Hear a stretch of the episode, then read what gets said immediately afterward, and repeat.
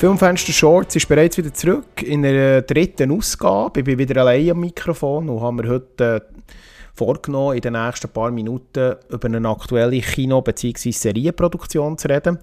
Wie ihr ja vielleicht wisst, haben wir neben unserer regulären Folge auch neu das sogenannte Format Filmfenster Shorts, wo wir in sehr kurzen Episoden äh, etwas Aktuelles anreissen und euch vielleicht schmackhaft machen oder vielleicht auch zeigen, dass das vielleicht nicht so eine gute Produktion ist oder was wir davon halten. Und im heutigen Fall ist es wieder eine Serie, nachdem ich mich in der letzten Ausgabe vom Filmfenster Shorts mit äh, The Bear beschäftigt habe, geht es heute um die Serie Carnival Row, aktuell zu sehen in der zweiten Staffel auf Amazon Prime also auf dem Streamingdienst von Amazon. Und warum diese Serie tatsächlich eine hohe Qualität hat und irgendwie so ein bisschen zu Unrecht unter dem Radar läuft, versuche ich euch heute ein bisschen näher zu bringen. Grundsätzlich noch der Hinweis natürlich, in unserer letzten regulären Filmfensterfolge könnt ihr alles erfahren rund um Comicverfilmungen und die Geschichte der Comicverfilmungen. Tunet auf jeden Fall dort noch rein. Und jetzt geht es also gerade nahtlos weiter mit dem aktuellen Filmfenster Shorts. Carnival Row ist ähm, eine Fantasy, Neo-Noir, Steampunk-Serie, die im 2019 die Premiere gefeiert hat, genauer am 30. August 2019 auf Prime Video und ist nach am 22. November auch in der deutschen Fassung verfügbar gewesen. Die zweite Staffel ist ganz aktuell, am 17. Februar dieses Jahr angelaufen weltweit gleichzeitig und es, man merkt also schon, zwischen den zwei Staffeln ist ein relativ langer Produktionsunterbruch gewesen. Das hat mehrere Gründe. Zum einen natürlich Pandemie und auch andere Produktionen, die dazwischen kommen, die ganzen Streaming-Dienste, ihre Projekte zum Teil müssen verschieben. Das ist auch hier der Fall gewesen und entsprechend haben wir ein bisschen lang müssen warten. Vorab gibt es schon mal zu sagen, dass mit diesen zwei Staffeln die ganze Geschichte rund um Carnival Row eigentlich abgeschlossen soll sein. Amazon hat zwei Staffeln bestellt und es wird auch bei diesen zwei Staffeln bleiben. Ich persönlich finde es ein bisschen schade, aber ja, wir werden sehen, was aus diesem Projekt oder aus diesem Projekt noch könnte oder könnte werden. In dem Sinne steigen wir mal ein, ein paar so allgemeine Informationen. Wir haben hier eine Art Fantasy-Serie, wie bereits erwähnt, die sich nicht so richtig einordnen. Ähm, sie wirft sehr viele Elemente in die Produktion hinein, wo man aber so in dieser Kombination nach meinem Dafürhalten noch nicht wirklich können auf einem Streaming-Dienst oder im Kino sehen. Und das macht es recht spannend. Wir haben sehr, äh, wir haben nicht eine Buchadaption, sondern es ist ein Dreibuch, ein unproduziertes Dreibuch, das auf einer Kurzstory namens A Killing on Carnival Row, geschrieben von Travis Beecham, basiert und äh, in der Co-Produktion der René Echevarria. Die beiden äh, Autoren waren auch an der Serie beteiligt gewesen. und vielleicht hier noch ein paar Informationen zu der Entstehungsgeschichte. Am ganzen Projekt ist auch der grosse Guillermo del Toro ähm, beteiligt gewesen. Er ist 2015 zu diesem Projekt gestoßen und von Amazon beauftragt worden, das umzusetzen, auf der Basis von der erwähnten Kurzgeschichte. Es hat eine relativ harzige äh, Pre-Production gegeben, man hat sich austauscht, hat versucht, in die, in die ganze Show reinzukommen und äh, die Rolle zu finden. Der Echevarria hat dann schlussendlich nach, nach dem Ausstieg von äh, Guillermo del Toro als Übergangs-Showrunner äh, dürfen fungieren. Der Del Toro hat aufgrund von sehr vielen anderen Aufgaben und Produktionen sich aus dem Projekt leider verabschiedet. Das wäre sicher spannend geworden, wenn er dort dabei geblieben Aber so hat es nicht sollen sein. Travis Beecham hat das dann übernommen und als erster äh, Nachfolger, Regisseur und Produktionsleiter Paul McGeegan äh, sozusagen hat das Projekt nachher dürfen weiterführen und auch er ist dann nicht dabei geblieben und ist aus dem Projekt wieder ausgestiegen. Und im November 2017 hat dann die Nachfolge von McGeegan der John Amiel übernommen, der sich dann ähm, eigentlich um die Umsetzung gekümmert hat. Vielleicht noch schnell zu den Hauptprotagonisten und Schauspielerinnen und Schauspielern. Wir haben einen sehr umfangreichen und einen sehr qualitativ hochstehenden Cast. Da sind unter anderem dabei der Orlando Bloom, Cara Delevingne, aber wir haben auch David Gysi, Carla Chrome, Indiria Varma, Tamis Merchant und der vielleicht vielen auch bekannte Simon McBurney, wo hier verschiedene Rollen bekleiden Vielleicht zur Handlung ein paar Informationen. Wie bereits eingangs erwähnt, ist Carnival Row eine Fantasy-Neo-Noir-Steampunk-Serie. Das tönt nach einer wilden Mischung und das ist es eigentlich auch. Und das, die Serie hat äh, durchaus ein Alleinstellungsmerkmal, weil sie mit vielen Elementen spielt, die man so jetzt nicht alltäglich in Kino- und Serienproduktionen der letzten Jahre gesehen hat. Das tue ich vor allem erwähnen, weil wir ja schließlich in den letzten Jahren nicht gerade unterdotiert waren, was Fantasy-Produktionen angeht, sei es im Kino, aber auch in Serienform und die haben nicht immer nur äh, gute Qualität gehabt. Wir wissen, dass verschiedene Streaming-Dienste, aber auch in den Kinos, man immer wieder nach dem grossen Erfolg und Welterfolg Game of Thrones der grosse nächste Fantasy-Hit sucht. Ich glaube, das hat man auch mit Carnival Row irgendwo probiert, ähm, aber die Serie selber ist irgendwo durch ein bisschen unter ähm, Radar gelaufen und läuft es meiner Meinung nach auch in der medialen Wahrnehmung immer noch. Und Carnival Row äh, präsentiert uns eigentlich eine sehr abwechslungsreiche, eine sehr eigene Geschichte. Wir haben in der Handlung eigentlich, in der Kernhandlung, einen Kriminalfilm, der mit Fantasy-Elementen unterfüttert wird, der sehr viele gesellschaftskritische Themen aufnimmt, sehr viele gesellschaftsaktuelle Themen und das Ganze so ja, in einem Steampunk-Setting präsentiert, wo man so jetzt nicht wirklich viel hat gesehen in den letzten Jahren. Genauer gesagt geht es in Carnival Row um einen Stadtstaat, der der Burg heisst, wo in einem Krieg steht mit der sogenannten Mittelmacht, wo hier als der Pact äh, benannt sind.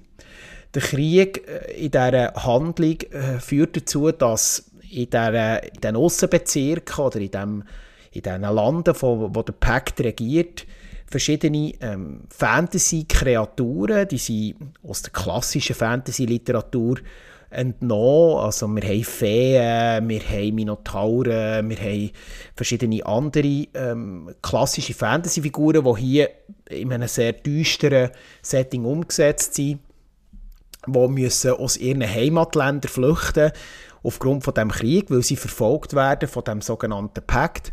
Und sie, fl sie flüchten in den Stadtstaat Berg und versuchen sich dort eigentlich wieder ein neues Leben aufzubauen. Wir merken hier schon die politischen Komponenten, die äh, da in dieser Serie mitspielen. Und in der Burg gibt es das sogenannte Quartier Carnival Row, ein klassischer sozialer Brennpunkt, wo die die ganzen Fantasy-Kreaturen leben, ein bisschen abgeschottet vom Rest der Gesellschaft. Ähm, und sie müssen sich dort eigentlich durchkämpfen, um irgendwo in dieser Gesellschaft akzeptiert zu werden.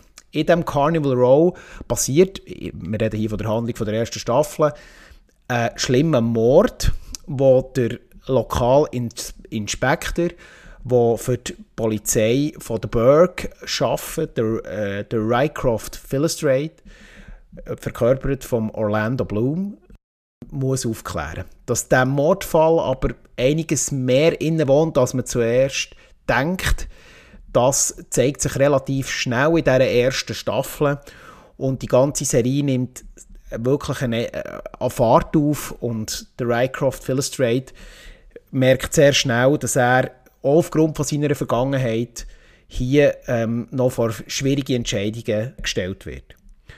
Und die, diese spannende Geschichte entspinnt sich also in der ersten Staffel und wird dann eigentlich zu einem grossen Konflikt ausgeweitet auf die zweite Staffel. Auch inhaltlich wie immer spoilerfrei, darum sage ich da auch nicht mehr dazu.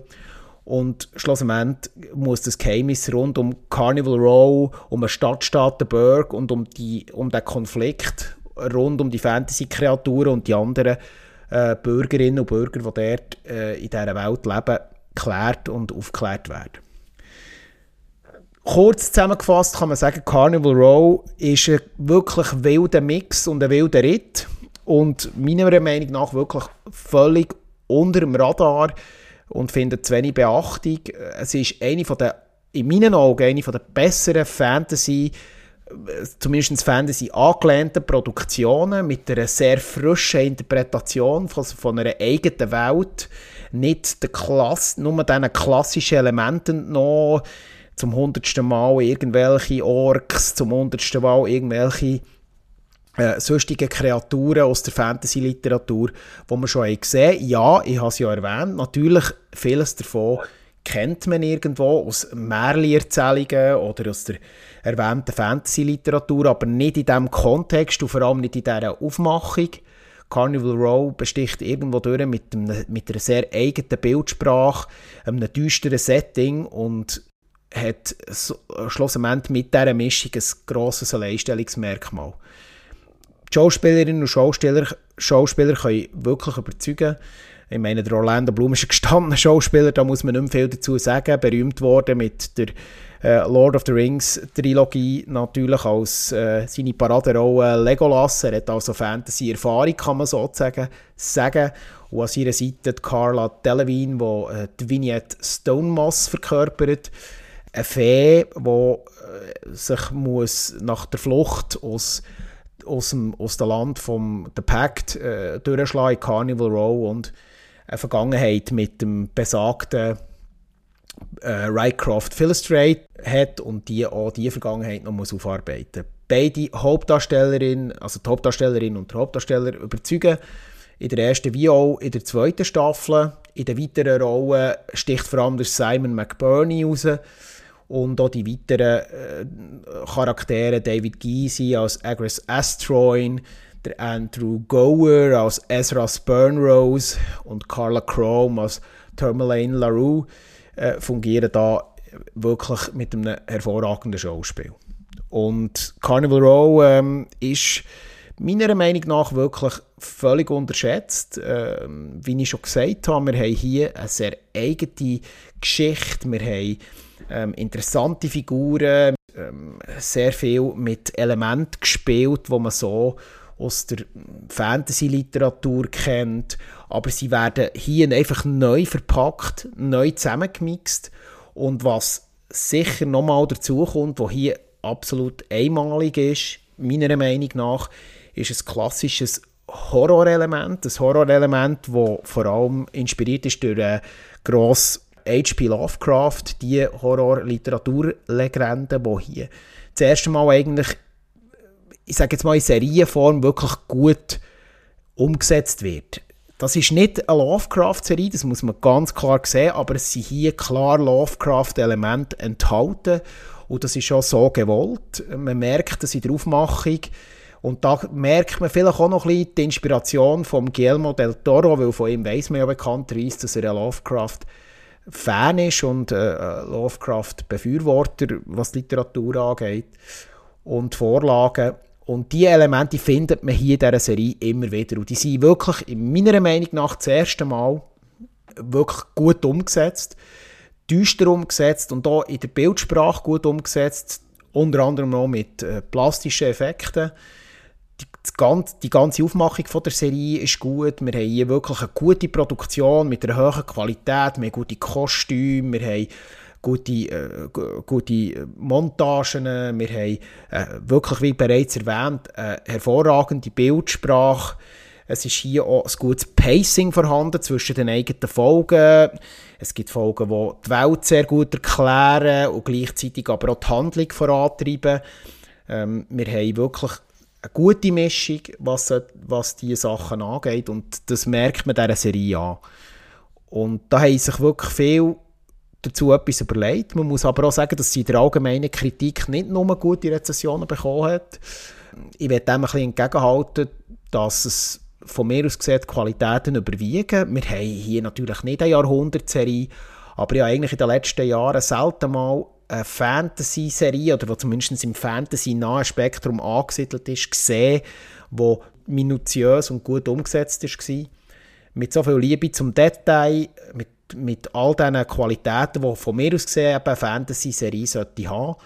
Da ich mich andere Serien aus diesem Bereich masslos enttäuscht in den letzten Jahren und das ist hier wirklich nicht der Fall. Und ich bin eigentlich ein bisschen traurig, dass es nach der zweiten Staffel schon fertig ist und äh, wir nach diesen 16 äh, Folgen plus nicht noch mehr werden erfahren von dieser Welt. Ich glaube, die Welt hätte noch viel Potenzial, ihre Bewohner bzw. ihre Charaktere hätten noch sehr viel Potenzial. Ähm, es ist sehr viel Unverbrauchtes drin. Und das ist fast ein bisschen schade, dass wir da nicht noch mehr könnten erfahren vielleicht sogar in Kinoform. Weil äh, das ist etwas, was wir nicht alltäglich können, ähm, irgendwo von einem Streamingdienst oder im Kino bewundern Darum kann ich Carnival Row, aktuell eben, wie gesagt, verfügbar auf Amazon Prime, Prime Video, in der zweiten Staffel aktuell, aber auf jeden Fall mit der ersten Staffel an, das ist klar. Wärmstens empfehlen. Es ist eine der besseren Fantasy-Produktionen der letzten Jahre. Und das heisst eigentlich nur noch reinstreamen, schaut euch an, macht euch ein, eigenes, eigenes Bild und es ist wirklich Zeit, dass der Orlando Bloom langsam wieder äh, mehr Leinwandpräsenz hat und Cara Delevingne wirklich auch wieder mit dem Schauspiel kann überzeugen und vielleicht weniger mit Eskapaden aus ihrem Privatleben. Das würde ich mir auch wünschen. Somit kann ich hier schließen für das aktuelle Filmfenster Shorts.